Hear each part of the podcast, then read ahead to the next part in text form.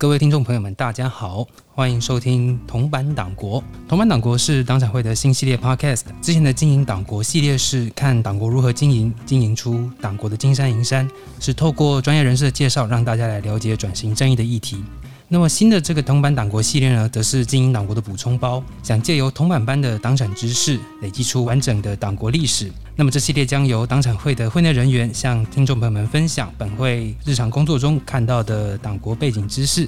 那么希望借由这些小小的知识呢，让听众朋友们在听经营党国或是看本会的 FB 文，可以有更完整、更深入的理解。那么今天。就是由我党产小编来为大家介绍，呃，有关于党营事业的部分。那么要聊呃党营事业之前呢，想先跟大家聊一下我们之前所发的 FB 文，中间有一个呃党国漫画，名称叫做《党营事业大车队》。那这是一个呃真实的历史故事。那那个时候呢，是我们所谓的元旦之夜，呃，也就是在一月一号的时候。当时呢，所做的一个庆祝活动叫做“工商界花车大游行”。那其实现在也有了，那只不过小编比较习惯的，大概都是我们前一天那个晚上跨年这样子。那隔天最多参加升旗，然后就回家睡觉了。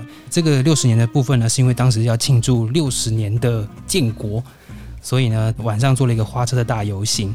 那么，呃，顺便一提，这个事件的资料呢，可以在国史馆找到相关的照片资料，也可以在国影中心找到相关的影片。如果各位有兴趣的话，可以去看一看。不过，国影中心的部分伺服器正在搬家中，所以可能，呃，影片的部分要再等一下。嗯，这是一个什么样的事情呢？根据报道呢，当年的花车大游行有分成很多的大队，那么其中的第二队呢，包含的是台电、台糖。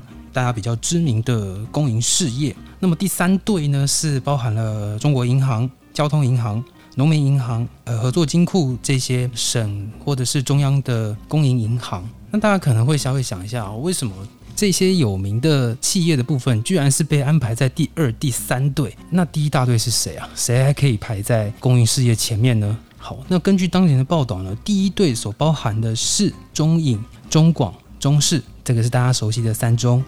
那么还有包含了呃玉台、景德制药、中央保险、建台水泥、台湾建业、中兴电工以及齐鲁公司等。那么这些人是谁啊？他们到底凭什么站在国营事业前面？哎，没错，他们就是党营事业。好，那么讲到党营事业，到底什么是党营事业呢？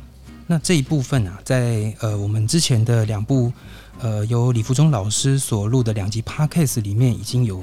蛮完整的提到了。那么李福忠老师所说的说法，党营事业是因为国民党哦在行宪之后，国家已经没办法就是直接再拨钱给他们了，那所以他们必须要所谓的自给自足，所以才发展出了所谓的党营事业这种东西。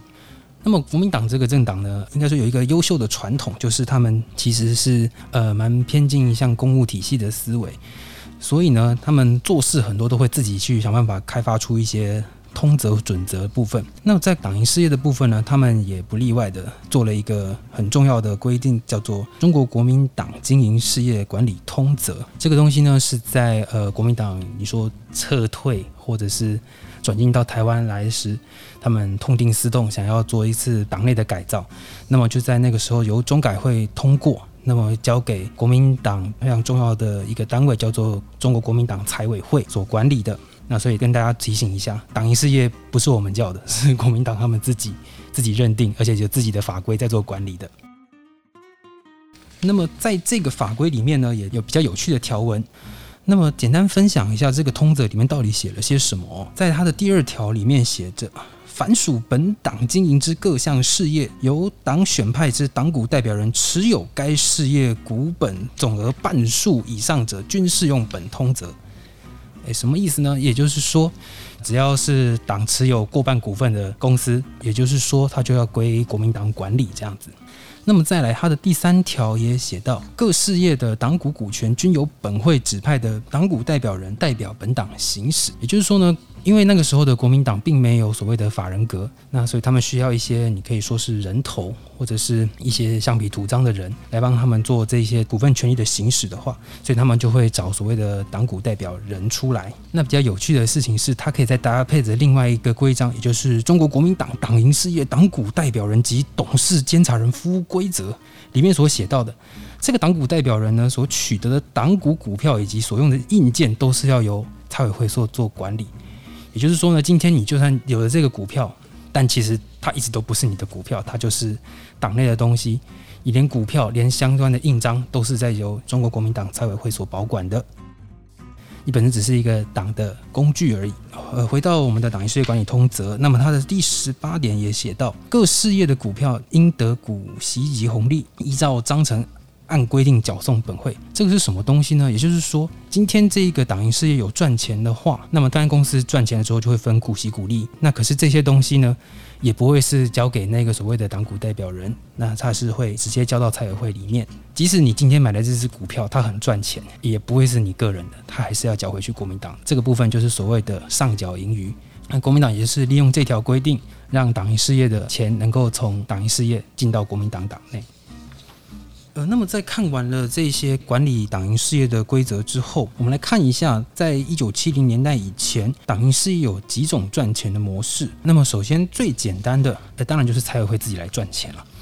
这个部分其实在民间比较少提及。就我们这边所掌握到的资料中显示，财委会呢，其实在民国三十九年到民国四十七年间呢，其实财委会自己。有想办法透过中央信托局等这些公营的单位做一些简单的贸易。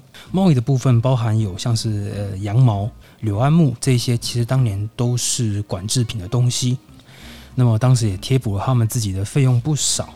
但是呢，在一九五八年，也就是民国四十七年后，他们内部的文件自己写到，因为进口物资的办法，国内的进口物资办法进行了一些部分的变更，所以他们就从此就放弃了这一块的营运。那至于相关的内容呢，呃，本会仍然在调查当中。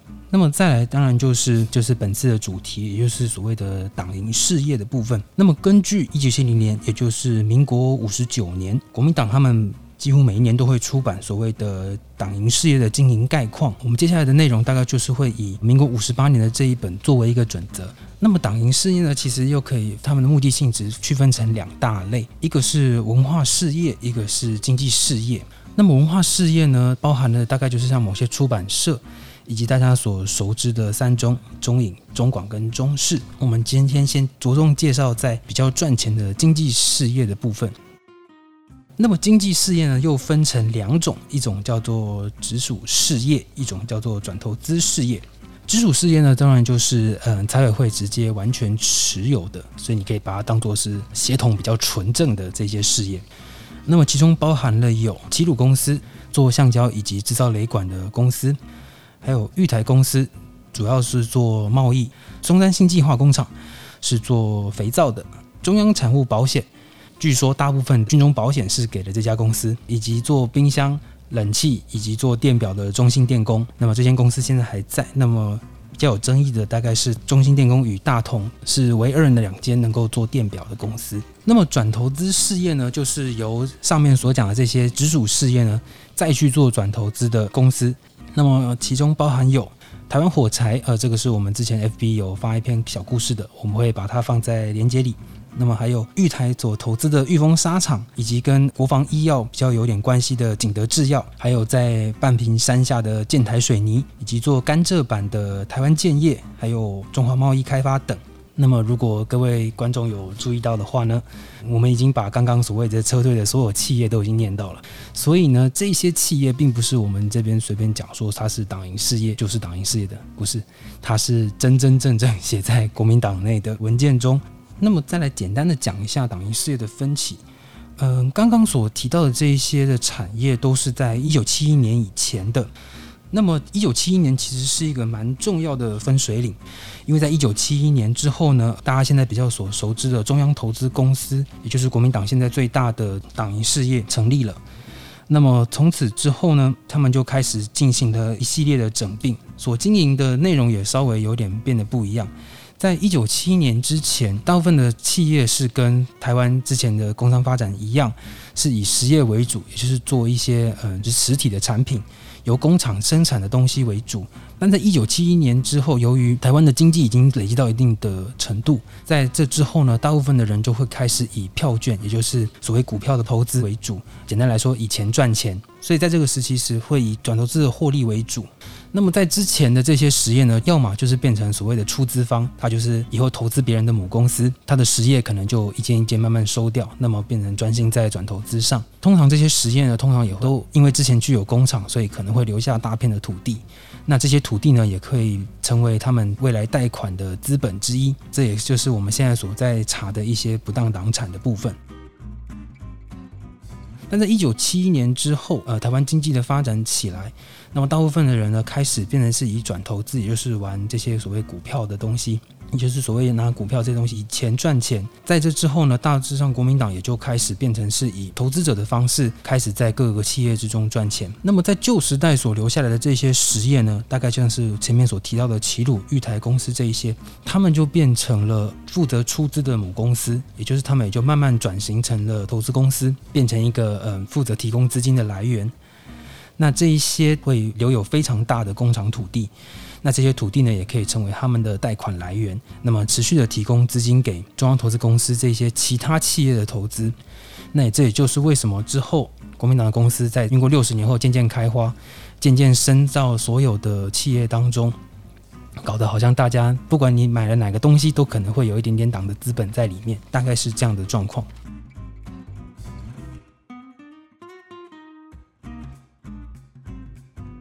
那么最后讲一下现在党营事业的状况。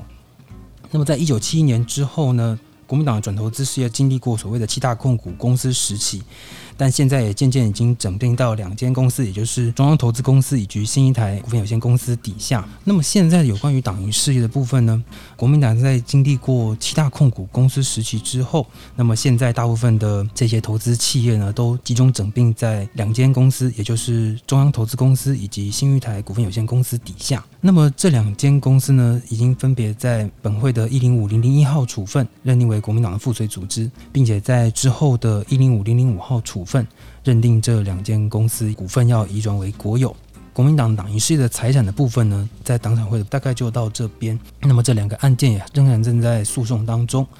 那么本会也会继续努力，让这些财产收回国有。不知道各位听众对哪个党营事业比较有兴趣呢？有兴趣的主题，欢迎在我们不当党产处理委员会的 FB 底下留言告诉我们。那么如果喜欢这个系列的话呢，也麻烦帮我们按一个赞。那么今天大概就到这边，我们下次见喽，拜拜。